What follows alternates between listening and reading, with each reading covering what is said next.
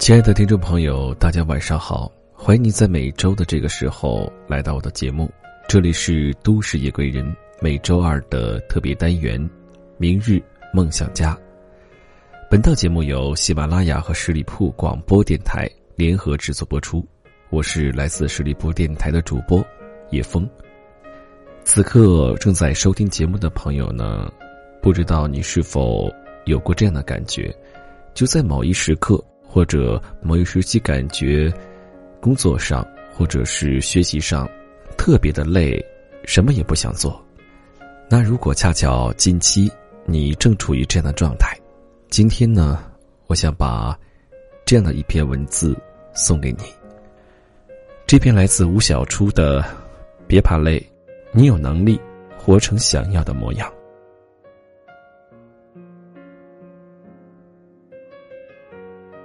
前几天有读者留言说，自己也想开公众号，但不知道每天写文累不累，经营公众号累不累。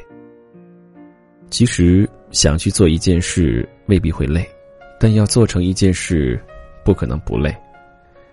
去年我考上在职研究生，事情变得很多，朋友常问我：“你白天上班，晚上写文，周末还得加班上课。”难道不累吗？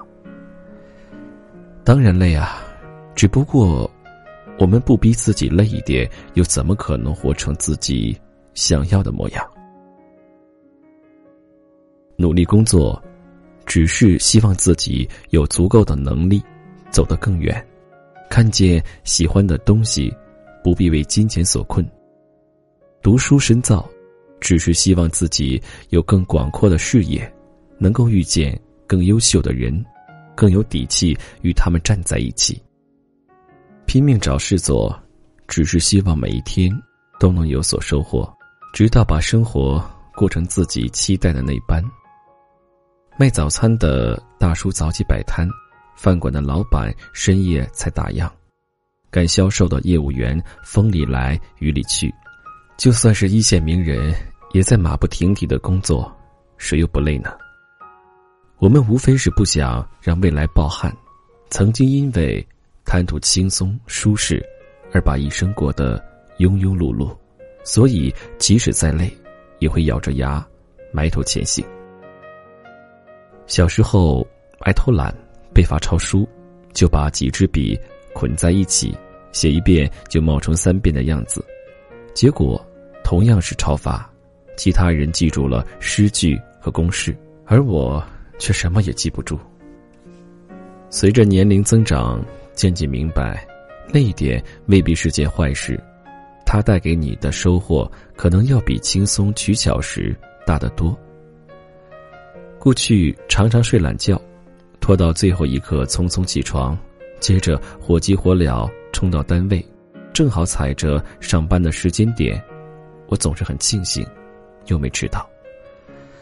后来认识了小远，我才发现，那一点，你的人生都会大不一样。小远八五后，是一家民企的部门主管，每天不到六点就起床，做半小时运动，简单梳洗，化上精致的妆容，早早到达单位。当别人还没进入工作状态时，他已排好了一天的计划。他在我们眼里总是精神饱满，举止从容，处理事情也有条不紊。他说：“以前的我呀，不像现在这样，而是又丑又胖，常常被人嘲笑。同事虽然面上不说什么，但背后却常常议论：这个大胖子该怎么嫁出去啊？”当时我听着，眼泪哗啦就掉了下来。谁又比谁容易？难道做大胖子是我愿意的吗？后来，我开始早起跑步，学化妆，学搭配。起初，真的很累，不知道怎么熬过来。可人生就是这么奇妙。当你累到快要撑不住时，很多事就会开始朝着你想要的方向改变。逼自己累一点，你或许就能遇见一个。不一样的自己。三年前，我去了趟云南，一直沿着肾脏线前行，越往西走，海拔越高。同行的人中，有的出现了高原反应，有的头晕呕吐，而我又累又困，恨不得一头栽进席梦思里。大家不由抱怨道：“旅行这么累，真的是花钱买罪受啊！”路上，零零星星几个人。身负偌大的行李，骑着自行车从我们边上经过。我很费解，明明可以选择轻松的出行方式，但他们为何偏偏选了最累的一种？得有多大的毅力，才能顶着恶劣的环境驶向目的地？直到后来在香格里拉认识了一个骑行的男子，他告诉我：“当你拼命往前骑去。”沿途的风景似乎都变得不大一样了，每棵树、每座山，都见证了你的努力。累一点，不止我的大脑，就连我的身体也会记住这些不平凡的经历，日后想起来，都弥足珍贵。只是为了不给旅行留下遗憾，他宁可逼自己累一点，也要骑车进拉萨。而我们，有时候说着不想给人生留下遗憾，却窝在安逸的生活里，最后把日子过得无比遗憾。想起大学的一个朋友，当年他用半个月的时间从福州骑行到了上海。我问他：“难道你不嫌累吗？”他说：“累呀，我都不知道自己怎么坚持下来的，只是穿过人群车流。”最终抵达终点时，先行的那些泪瞬间烟消云散了。看着太阳缓缓爬上山顶，顿时明白，我们走过的路，是因为有在那挥洒过汗水，才显得与众不同和意义非凡。